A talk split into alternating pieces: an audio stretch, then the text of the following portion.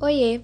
Chegamos à última pergunta da nossa apresentação e para finalizar o nosso podcast, vamos saber a causa do clima feita pelos humanos.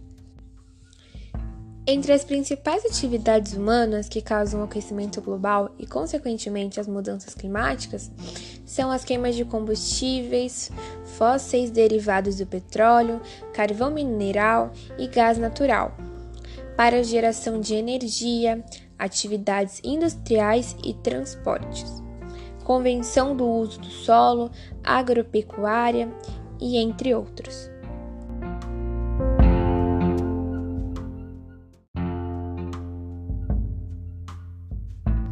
E chegou ao fim da nossa apresentação.